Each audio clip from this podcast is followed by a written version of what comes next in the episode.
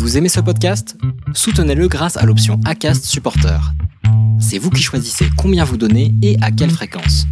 Cliquez simplement sur le lien dans la description du podcast pour le soutenir dès à présent. One size fits all seemed like a good idea for clothes Nice dress. Uh, it's a it's a t-shirt. until you tried it on. Same goes for your healthcare. That's why United Healthcare offers a variety of flexible, budget friendly coverage for medical, vision, dental, and more. So, whether you're between jobs, coming off a parent's plan, or even missed open enrollment, you can find the plan that fits you best. Find out more about United Healthcare coverage at uh1.com. That's uh1.com. Les déviations racontent l'histoire de celles et ceux qui ont changé de vie. Pour nous suivre, rendez-vous sur notre site, abonnez-vous à notre chaîne YouTube, notre page Facebook, notre compte Instagram et notre podcast sur toutes les plateformes d'écoute habituelles. Depuis la rentrée, les déviations s'associent au magazine Grazia pour vous proposer chaque semaine un podcast et un article autour d'une personnalité inspirante. Tout de suite, un nouvel épisode, une nouvelle histoire, une déviation. J'aime un peu me surprendre à penser à une époque presque de droite. Ça veut dire que, que chacun pour sa peau, moi j'y arrive, pourquoi les autres n'y arriveraient pas Tu vois, ça je l'ai eu comme discours dans ma tête, alors que je me suis dit plus tard et heureusement, grâce à mes rencontres, qu'on n'y arriverait jamais si, si c'est pas tous ensemble. Et du coup, euh, beaucoup, beaucoup après, mes allers-retours entre Paris et la Toscane, c'était pour rencontrer énormément d'assauts, ou dans le social, ou dans l'environnement. Donc réapprendre à vivre avec les autres et changer euh, notre mode de vie, ça veut dire apprendre à donner, apprendre à partager et comprendre qu'on n'est plus là pour gagner du fric si c'est que si pour soi-même, que ça sert à rien du tout.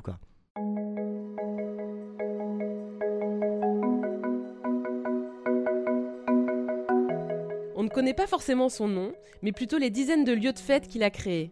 Lionel Bensemoun n'a que 47 ans, mais c'est comme s'il avait déjà eu 10 vies. Depuis les années 2000, il a transformé les nuits parisiennes et décliné ses concepts dans le monde entier. Le festival Calvi on the Rocks, la boîte de nuit culte Le Baron, les cantines Nanachi, le bar de nuit La Mano, la Villa Lena en Toscane, et j'en passe. Depuis quelques années, cet agitateur qui ne s'est jamais vu comme un businessman a ralenti. Les somptueuses soirées organisées pour les marques, la consommation à tout va, ne l'amusent plus. Il a pris du recul, ce recul lui a fait prendre conscience d'un besoin de spiritualité, de décroissance, de respect de l'environnement. Aujourd'hui, s'il ne renie pas son amour de la fête, c'est un homme engagé que nous rencontrons. Un homme qui utilise son parcours et son réseau tentaculaire pour mettre en valeur militants et associations.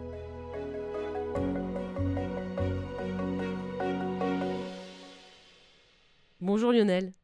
Euh, donc j'ai fait des recherches, quelques recherches sur toi, et étrangement, pour quelqu'un qui a fait autant de choses que toi, il n'y a rien, il n'y a même pas une fiche Wikipédia.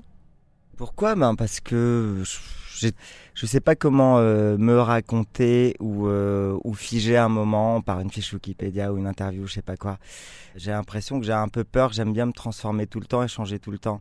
Mais bon, c'est aussi parce que j'ai pas pris le temps, je suis un peu timide, j'aime pas être devant. Maintenant les choses changent et je vieillis, donc euh, c'est vrai qu'il faut que, que je sache communiquer peut-être un peu plus. Donc enchanté Laurent, c'est ravi d'être avec toi ce soir, quoi aujourd'hui.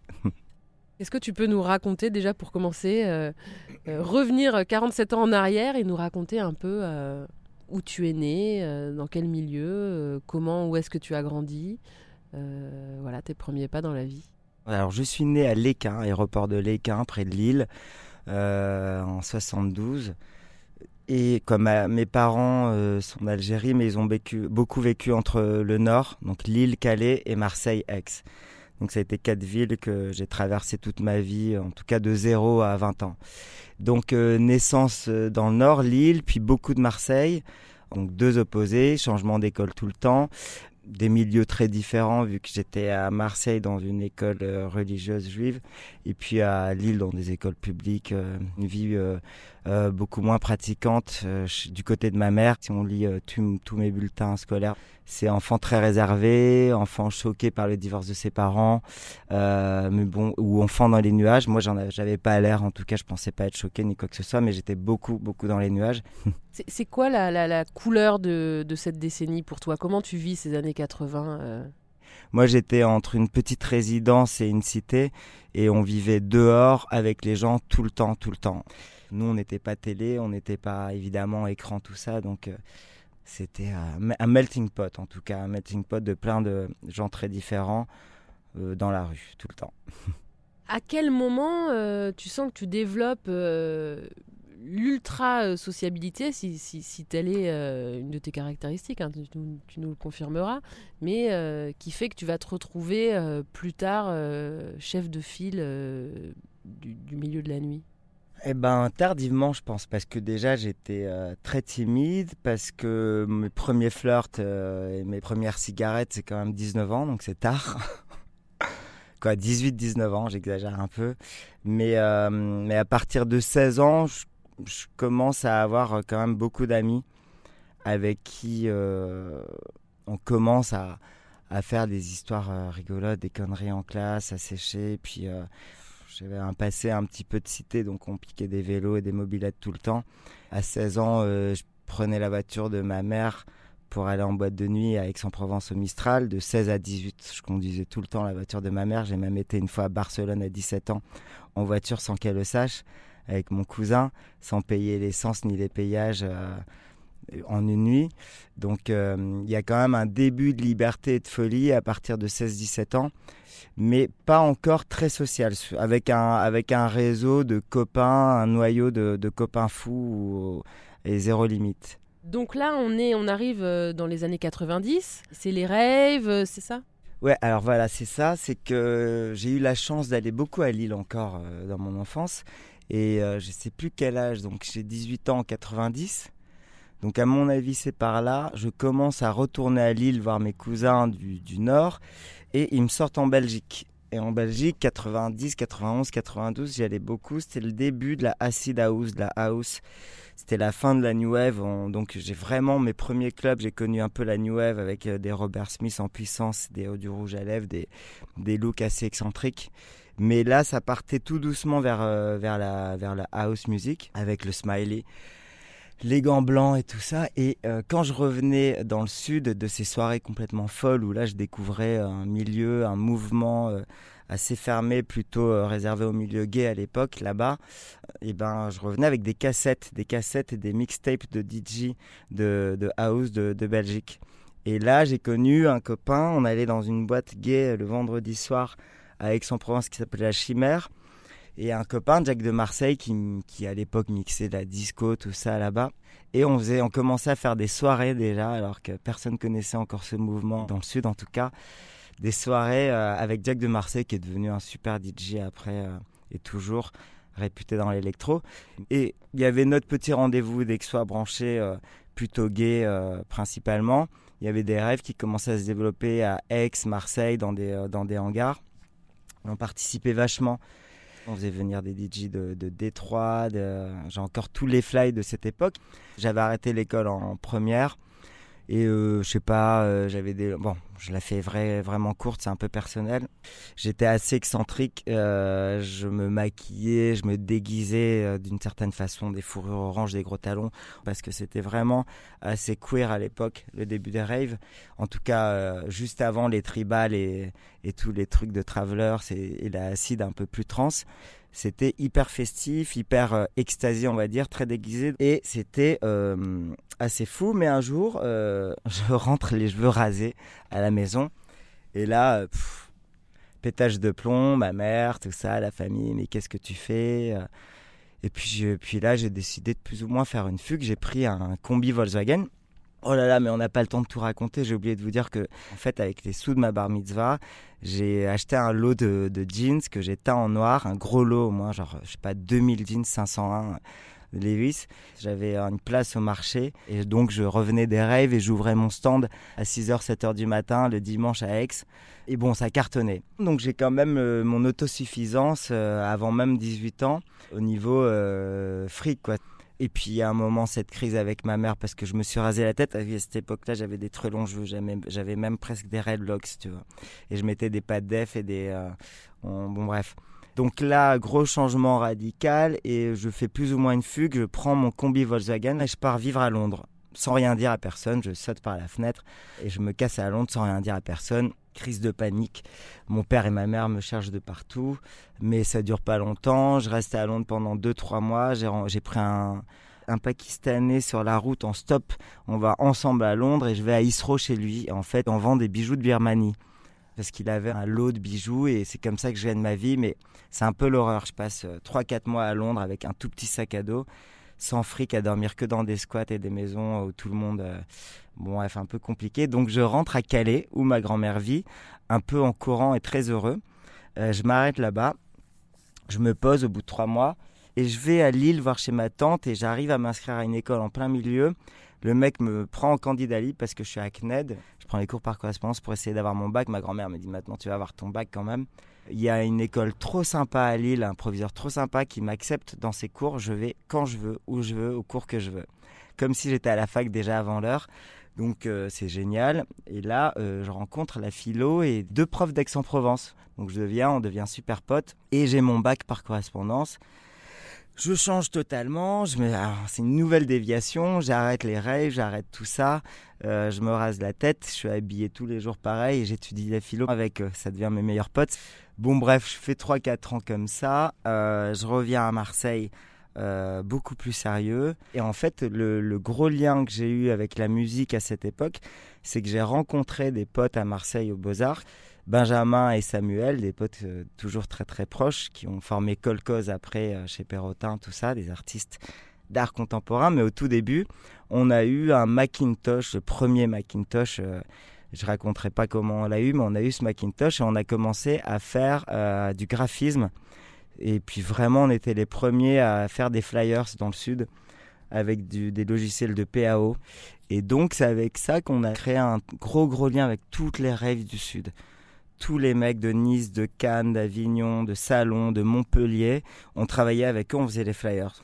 Et on prenait même en photo l'écran à l'époque pour sortir un fly parce qu'il n'y avait pas encore les disquettes, les disquettes n'étaient pas assez définies. Et on était dans un grenier près du Vieux-Port à Marseille. Après, ça a cartonné, on a eu un atelier euh, encore au Vieux-Port.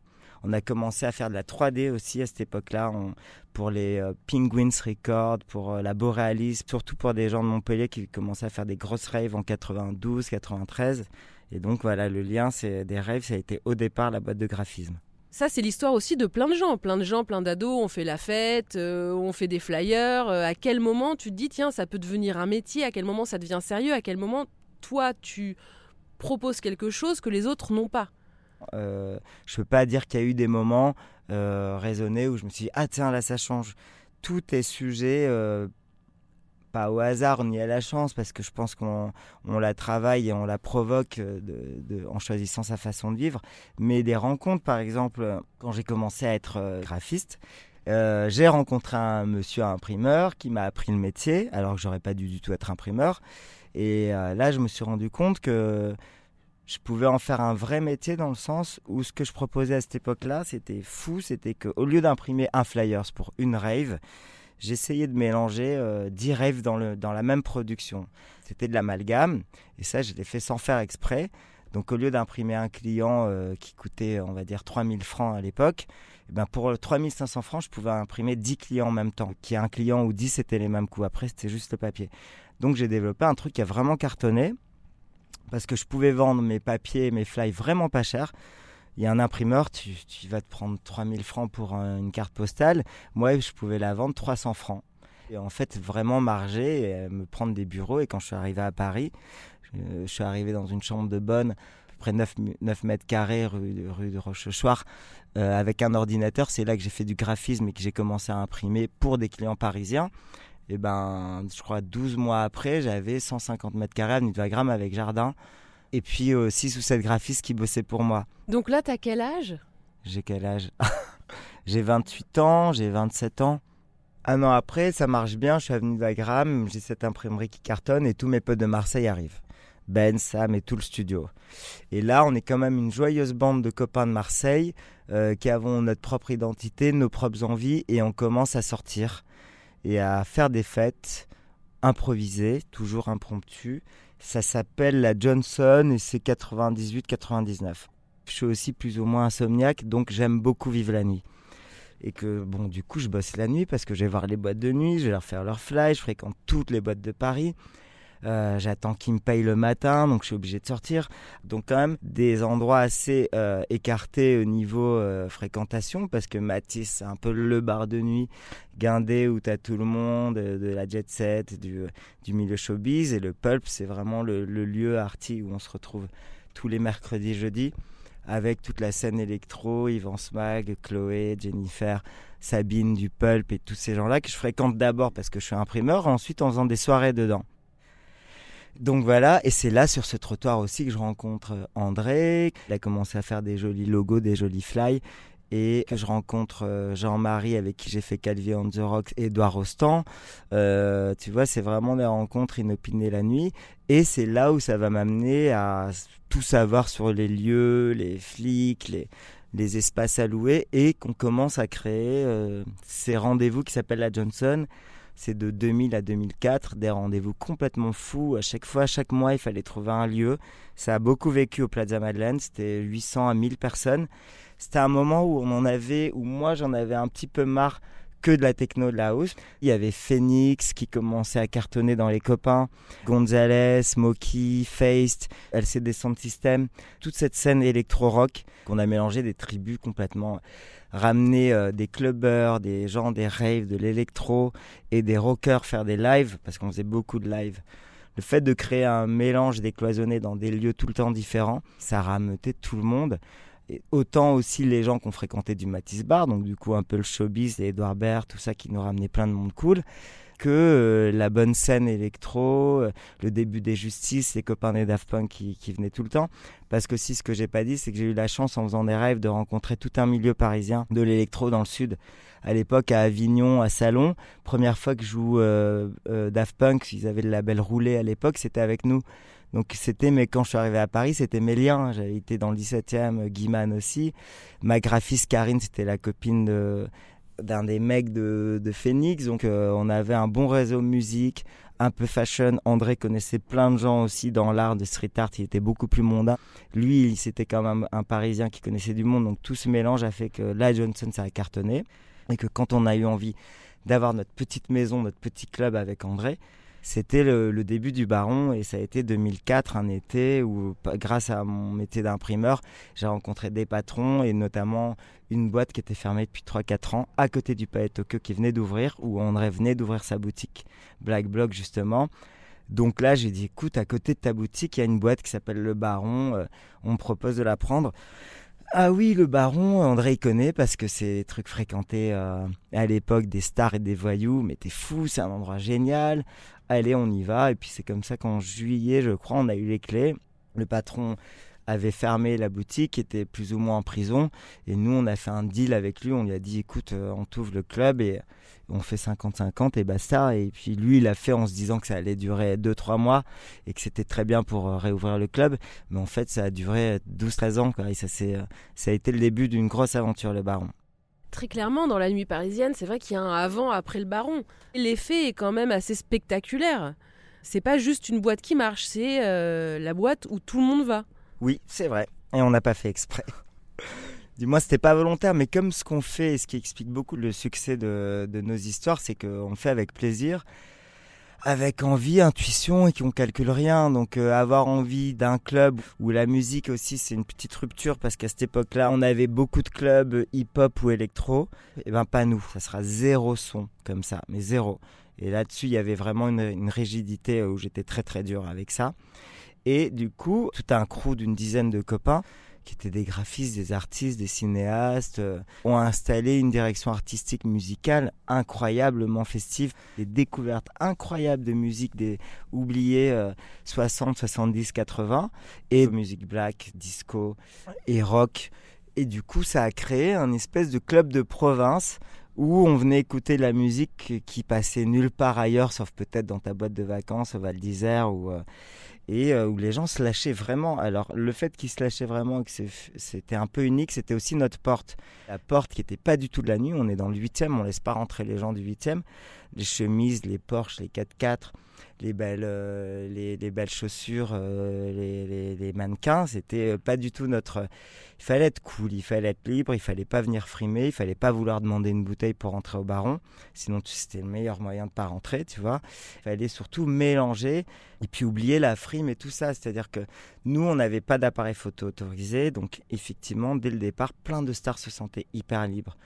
Et on a surtout eu une scène ouverte tous les dimanches avec la scène du karaoké vivant, Rock, Ullman et toute une bande, 4-5 musiciens, un vrai groupe de rock à disposition tous les dimanches soirs.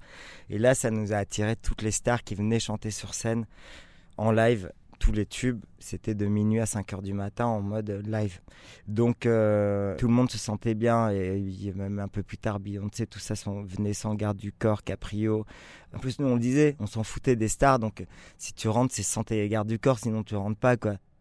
Tout de suite on nous a demandé de faire Cannes en 2005 donc euh, même pas euh, six mois après l'ouverture via ma famille, mon oncle Patrick Partouche avec qui j'avais très peu de rapport à l'époque, venait d'ouvrir un hôtel à Cannes m'a dit Lionel, faites le baron à Cannes. Et c'est là qu'on a mis un gros pied euh, assez fou dans un endroit de 800 mètres carrés. Ça fait une vraie colonie de vacances qui se déplace, qui vient créer une identité, un lieu de vie très humain à Cannes pendant le FIF, qui a, cartonné pendant des années.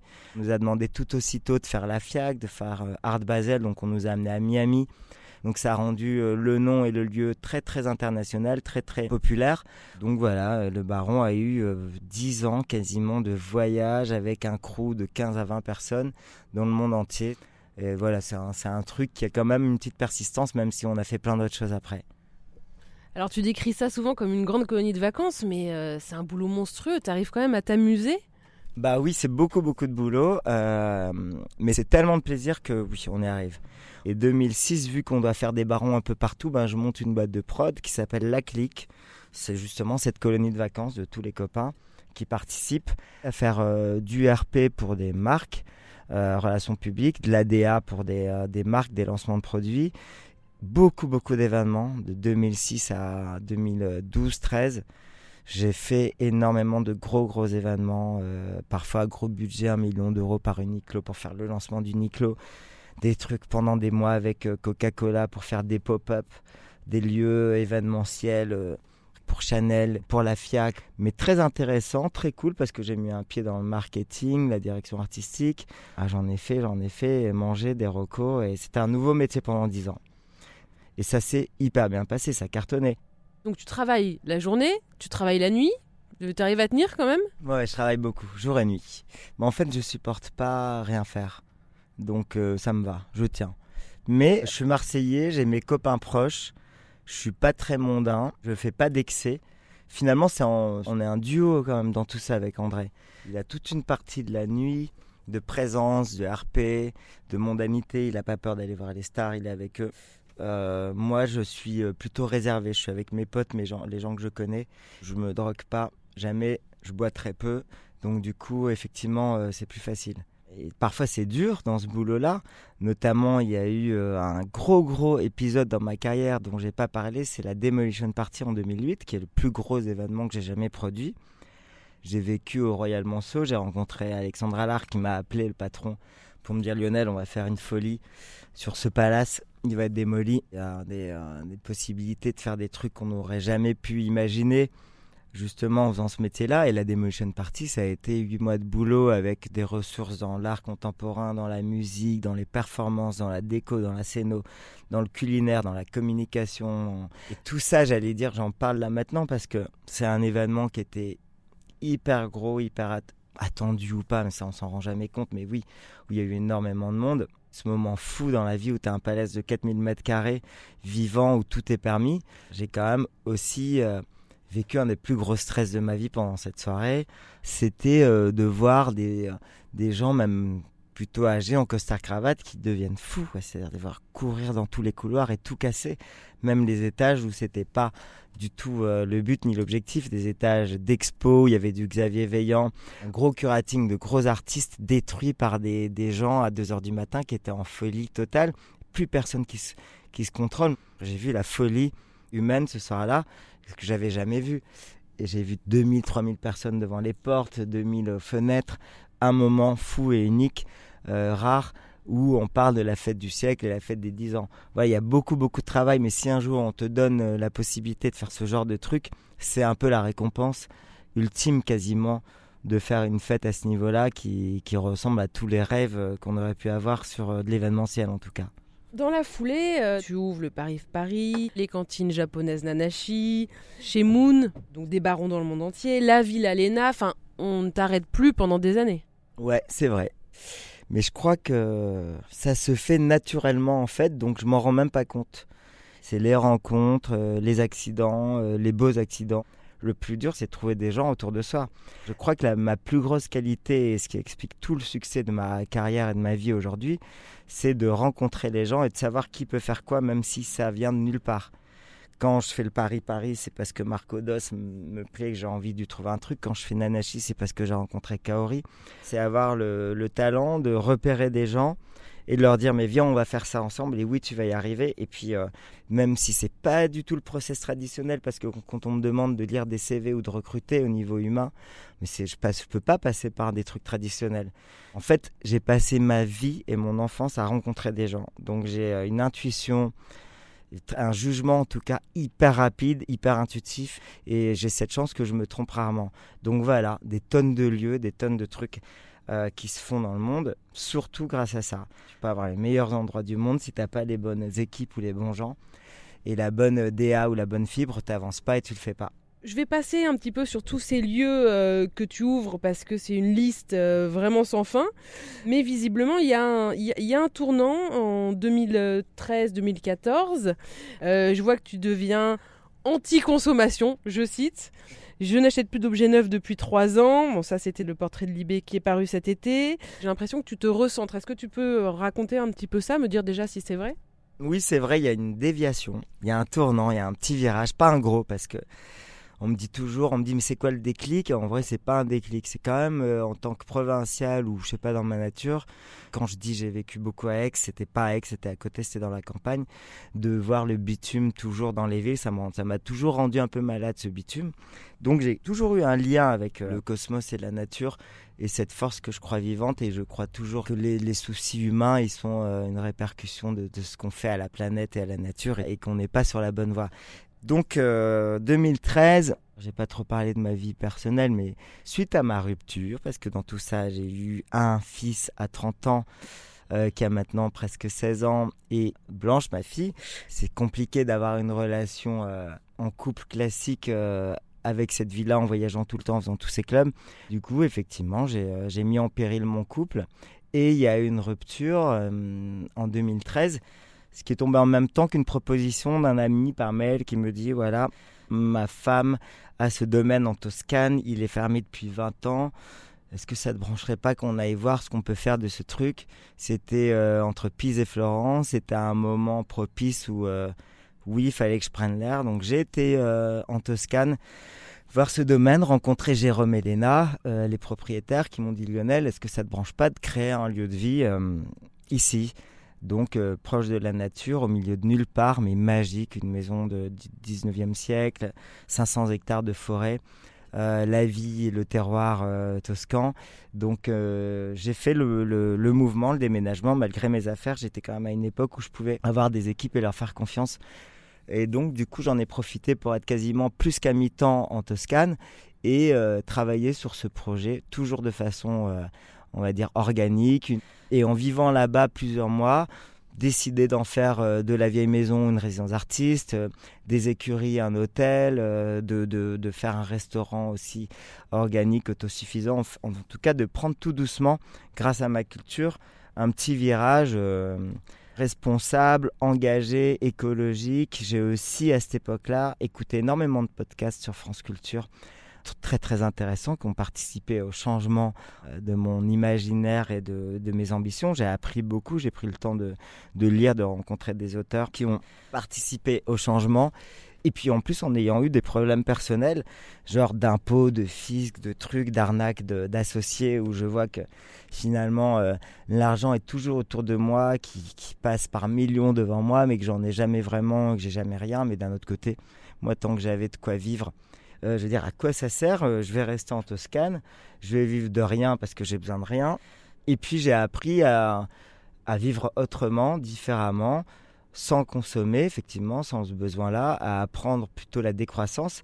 Donc les, les projets que j'ai eus, c'était construire Villa Lena, faire de ce lieu un espèce d'oasis autosuffisant, un peu spirituel, parce qu'en même temps que je me suis initié à l'écologie davantage, au problème de l'environnement, il y a eu un lien avec l'invisible, le spirituel. Euh, tout ce truc-là de, ressources des sorcières. Je me suis rendu compte du problème de notre civilisation, c'était euh, cette rupture de la chasse aux sorcières, euh, de la nature en tant que ressource, mais pas en tant qu'être vivant, et tout ça. Donc évidemment, quand tu commences à t'intéresser à tout ça, tu dois aussi t'intéresser à la magie et à l'imaginaire.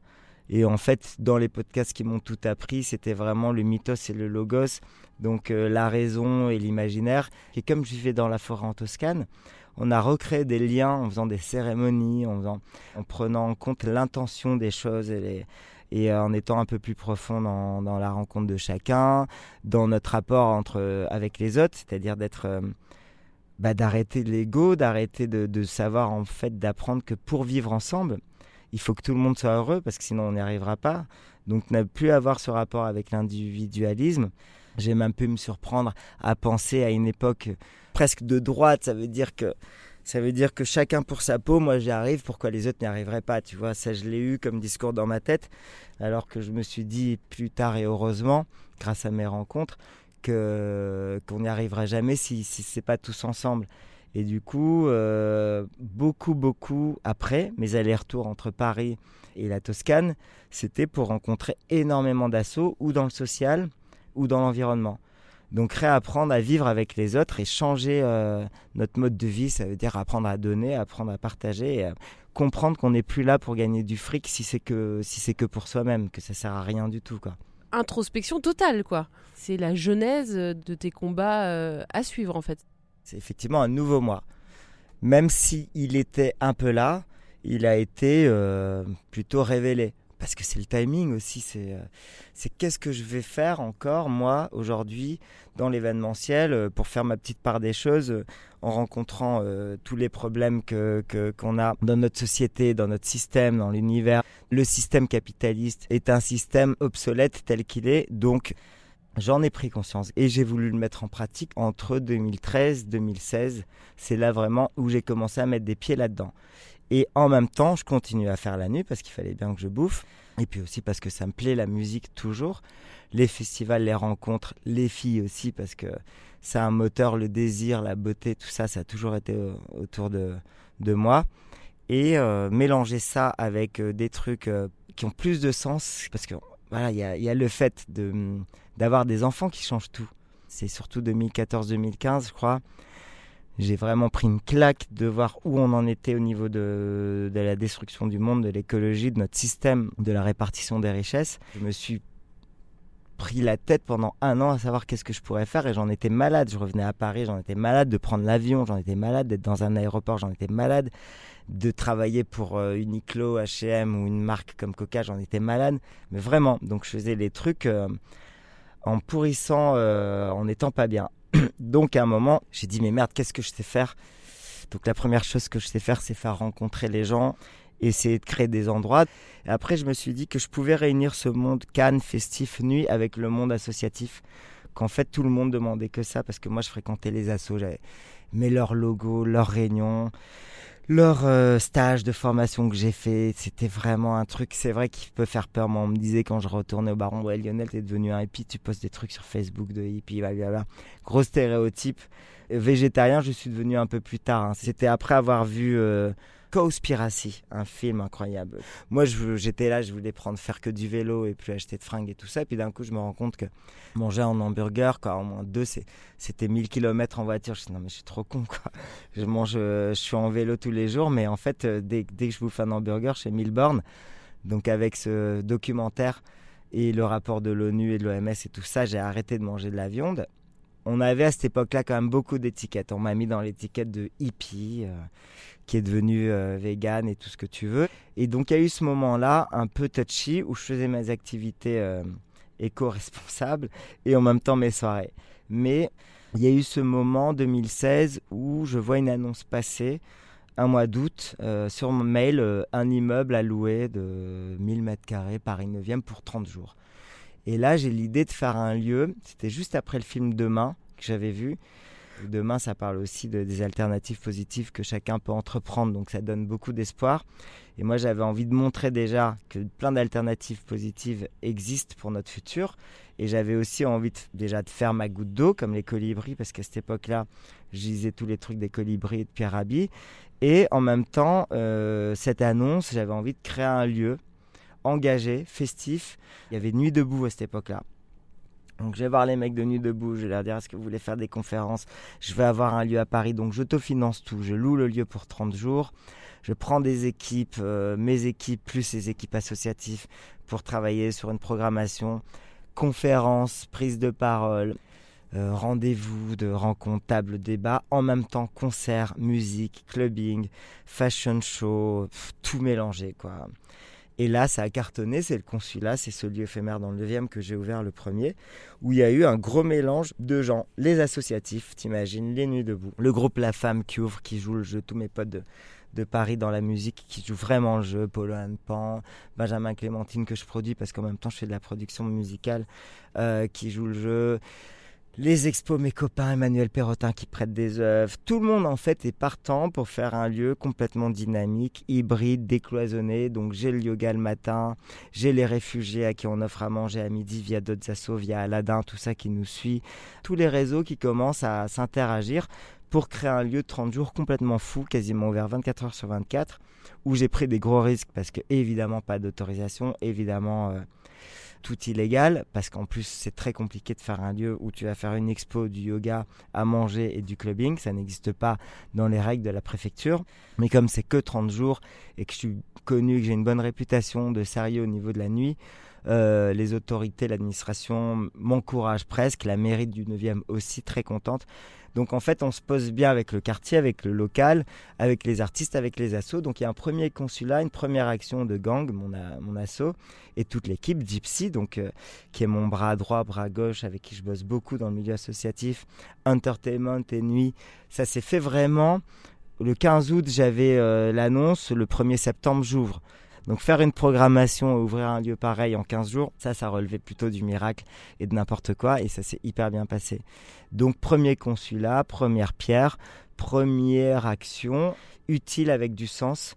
Et le dernier consulat de l'année dernière, euh, Gaieté Montparnasse, 3000 mètres carrés pendant 6 mois. Et tu vois, les mairies étaient avec moi, Hidalgo, la maire du 14e, tout le monde était avec moi pour m'aider, même si préfecture, toujours les mêmes problèmes, toujours pas d'autorisation. J'ai repris les risques de tout faire quasiment en illégal, mais ce qui est trop rigolo, c'est quand même, je fais la parenthèse, on était un lieu de 3000 m2 ouvert 24 h sur 24, qui n'avait pas le RP pour recevoir du public. J'ai accueilli parfois des 3-4 000 personnes par jour dedans dont euh, des maires, des ministres, le gouvernement, l'Europe, tout pour faire des conférences et tout. Les gens, quoi, ces gens-là venaient sans savoir qu'ils étaient dans un squat illégal. Nous, on était morts de rire en vrai qu'il y ait les équipes de Macron qui viennent, que les équipes d'Hidalgo qui viennent nous féliciter. Tout le monde croyait que c'était autorisé officiel tellement que c'était gros. Mais en gros, c'est moi qui allais en tol s'il y avait le moins de problèmes. Donc du coup, charger les boîtes de sécu, charger les... tout parce que je suis très consciencieux et très responsable là-dessus via mon passif de prod. Donc du coup, il y a un vrai succès qui s'est fait avec la marque Le Consulat qui m'a permis de rentrer officiellement dans les milieux associatifs, d'avoir ma part en fait d'action pour euh, avoir des synergies, fédérer ensemble des gens, s'ouvrir, dépoussiérer le milieu écolo. En gros, Gang, je l'ai vu un peu comme la nouvelle clique. Ça veut dire que je voulais plus bosser pour les marques, mais je voulais bosser pour les ONG dépoussiérer le message des ONG, trouver des nouveaux graphismes, faire plus de clics, faire des vidéos, avoir des messages plus glamour, être plus sexy, ne pas faire peur, être moins moralisateur, montrer les alternatives positives. Transformer l'imaginaire collectif en gros de la culture. Cyril Dion m'a beaucoup inspiré. C'est un monsieur qui, pour moi, m'a appris beaucoup. Son film et ses bouquins. Et quand il parle de transformer notre monde et notre société, c'est utiliser euh, l'art, l'imaginaire, la culture pour changer les mentalités, pour donner envie aux gens de faire des trucs et de changer leur façon d'être. En fait, il y a un vrai changement. Tout le monde est OK maintenant pour bosser sur l'écologie, l'environnement. Alors qu'avant, j'avais vraiment des barrages, les luttes des classes, les gens, les stars qui voulaient pas trop se mouiller sur un message, une manifestation ou une nuit debout. Ça a énormément changé. C'est hyper encourageant, hyper euh, positif de voir que maintenant tout le monde joue le jeu. Les gens mangent moins de viande, achètent moins de fast fashion. Il y a, c'est rien du tout. C'est 10-12% de la population occidentale, mais c'est un début encourageant même si septembre on était 15 000 dans les rues de Paris, on a fait une manifestation qui avait personne, échec total. Donc là, tu te remets en cause, tu te dis mais merde, qu'est-ce qui se passe? Mais bon, en gros, il y a un éveil très fort dans le monde occidental sur euh, la responsabilité et la fin de ce système. Donc toi, tes centres d'intérêt, ou euh, en tout cas ce que tu veux défendre maintenant, c'est l'écologie, une consommation plus raisonnable, l'accueil des réfugiés, l'aide aux réfugiés, introduire plus de spiritualité euh, C'est plus ou moins ça. C'est en fait faire des choses avec du sens qui t'apporte autre chose que que le divertissement, même si nous, on a, on a kiffé le divertissement. Et on trouve que c'est aussi, quel que soit le message, une façon de bien vivre. La danse, la musique, c'est pas un message euh, que je nie et que je, c'est juste que je veux en rajouter un petit peu plus. Effectivement, euh, responsable, éveil, sens, spiritualité. Mais ça marche avec Isla, c'est un exemple du nouveau chemin que je fais. Ça s'appelle les Rencontres d'Isla. Petit nouveau festival. Troisième édition juillet cette année, quatrième euh, juillet de l'année prochaine sur euh, l'île des Ambiès dans le sud. On a une petite île, on fait un petit festival avec Édouard Rostand et Paul de Copain euh, organique euh, on communique pas du tout, on est 5-600. Ça s'appelle les rencontres parce que c'est pas que la musique. C'est des prises de parole, des conférences. C'est un mélange total dans la musique. On va mélanger en fait les cultures. On appelle ça la world music, mais j'aime pas trop ça. Mais c'est des rencontres de différentes cultures du monde entier. Il n'y a pas de direction artistique précise. Le principal, c'est que c'est des gens qui ont vraiment des artistes qui, qui viennent s'exprimer. Et en même temps, cérémonie cacao, cérémonie guarana une chamane qui vient nous raconter la plante, euh, du yoga, bon, des trucs un peu plus euh, spirituels, on va dire, qui passent très bien, sans être trop stéréotypé, sans être non plus Burning Man, parce que nous, on n'a pas envie d'être là pendant genre une semaine et tout faire et rien faire le reste de l'année. Et nécessairement passer non, plus par des drogues parce que ça marche aussi sans grâce à ces guides et tout ça. Donc euh, Là, c'est l'exemple typique du chemin que je prends dans, l'événementiel et, dire aux gens aussi euh, par des campagnes ou des, euh, euh, la sensibilisation marketing d'arrêter d'acheter de la merde, d'arrêter de prendre sa voiture pour rien, de prendre l'avion le moins possible, de faire des opérations de sensibilisation ou même de désobéissance civile. Ça fait partie de, de tout mon chemin et des gens qui m'entourent. Où est-ce que tu voudrais être dans 10 ans? Ouh là là, je sais pas, j'ai du mal à. Là, autant j'ai fait un gros effort pour te parler du passé et de moi aujourd'hui, autant je peux pas te parler du futur puisque j'arrive même pas à envisager ça. C'est moi, c'est vraiment que du court terme. Si je devais me concentrer et me dire où je vais être dans 10 ans, euh, bon alors j'ai différentes idées. Avoir son oasis, son hameau autosuffisant, qui est aussi dans mes objectifs et je travaille dessus. En l'occurrence, euh, dans différents endroits. Mais je pense pas avoir envie de faire que ça parce que ça sert à quoi de se dire euh, une autosuffisance, un espèce de d'acte de résilience dans un endroit, si c'est pas pour tout le monde, si c'est pas avec les autres, si c'est pas en ville, j'ai toujours ce besoin d'être euh, en action en ville avec les gens pour changer les choses. J'ai essayé de me réfugier ailleurs, mais ça me rend aussi malade de ne pas participer et de pas agir pour le changement parce que on peut agir pour le changement en étant tout seul dans un oasis, en voyant des communautés ou des gens déjà engagés ou sensibles, mais d'être à Paris ou dans les cités et dire aux gens arrêtez d'aller au McDo ou arrêtez de bon des conneries de consommer comme ça ou de faire des crises dans, dans les aéroports dans les duty free en faisant des, les pires endroits qui représentent vraiment notre société, c'est les aéroports. Et de t'obliger à passer par des duty-free hyper toxiques où tu as du, de l'alcool, des cigarettes et du sucre à gogo pour prendre ton avion et de pas avoir le choix, c'est des trucs qui me rendent complètement fou. Et là, je rentre en mode action. C'est-à-dire que je fais des performances sur, le, sur place en, disant aux gens... Euh, sugar, alcool, tobacco, dealer, j'ai les flics qui viennent me prendre et tout. C'est toujours des espèces de manifestations parce que je suis obligé d'agir. Il y a une génération de nos futurs énorme et je les comprends, mais le côté un peu dark du consulat, c'est que les raves où tu as 2-3 000 personnes qui viennent se défoncer, tout oublier non-stop à toutes les raves, ces générations, nos futurs, qu'est-ce que tu veux leur dire? Ils en ont rien à foutre de demain. ils se défoncent beaucoup, beaucoup. Ils font ce qu'ils veulent avec ou sans capote et ils n'ont pas peur de demain parce que le demain, ce qu'on leur montre, c'est l'horreur totale. Donc t'as pas d'enfant, tu fais ta vie, tu sais que dans 20 ans, 30 ans, ça peut être la fin du monde. C'est pas un gros drame. Et en vrai, c'est pas un gros drame parce que la nature, l'esprit, moi j'y crois à quelque chose après. Je sais pas sous quelle forme. Mais quand même, ça a un gros drame pour la vie de nos enfants des demain, tu vois, c'est euh, ça risque d'être hyper compliqué. Donc quand le mec est en voiture dans son 4x4 ou dans sa Porsche et que moi je suis en vélo à côté, que je fais ouvrir la vitre et je lui demande s'il a des enfants et pourquoi il se permet de polluer 8 ou 10 fois plus que le mec qui est juste à côté s'il a des enfants, pourquoi? Quelle cohérence, quelle responsabilité? Tu vois, tout le monde a des responsabilités.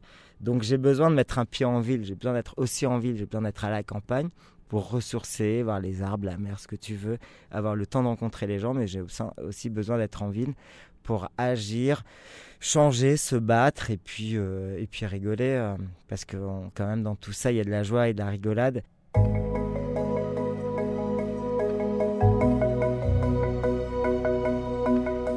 C'était un entretien mené par Laurence Velli, réalisé par Sidney Clazen et coproduit avec le magazine Grazia. Commentez, écrivez-nous, partagez, taguez vos amis, réagissez avec beaucoup de cœur, de pouces levés et d'étoiles quand on vous le propose. Les Déviations est un média à retrouver sur lesdéviations.fr, Facebook, Instagram, YouTube, iTunes et tous les autres. Les Déviations n'ont qu'une vocation, raconter des histoires de gens qui ont changé de vie. A très vite pour un prochain épisode.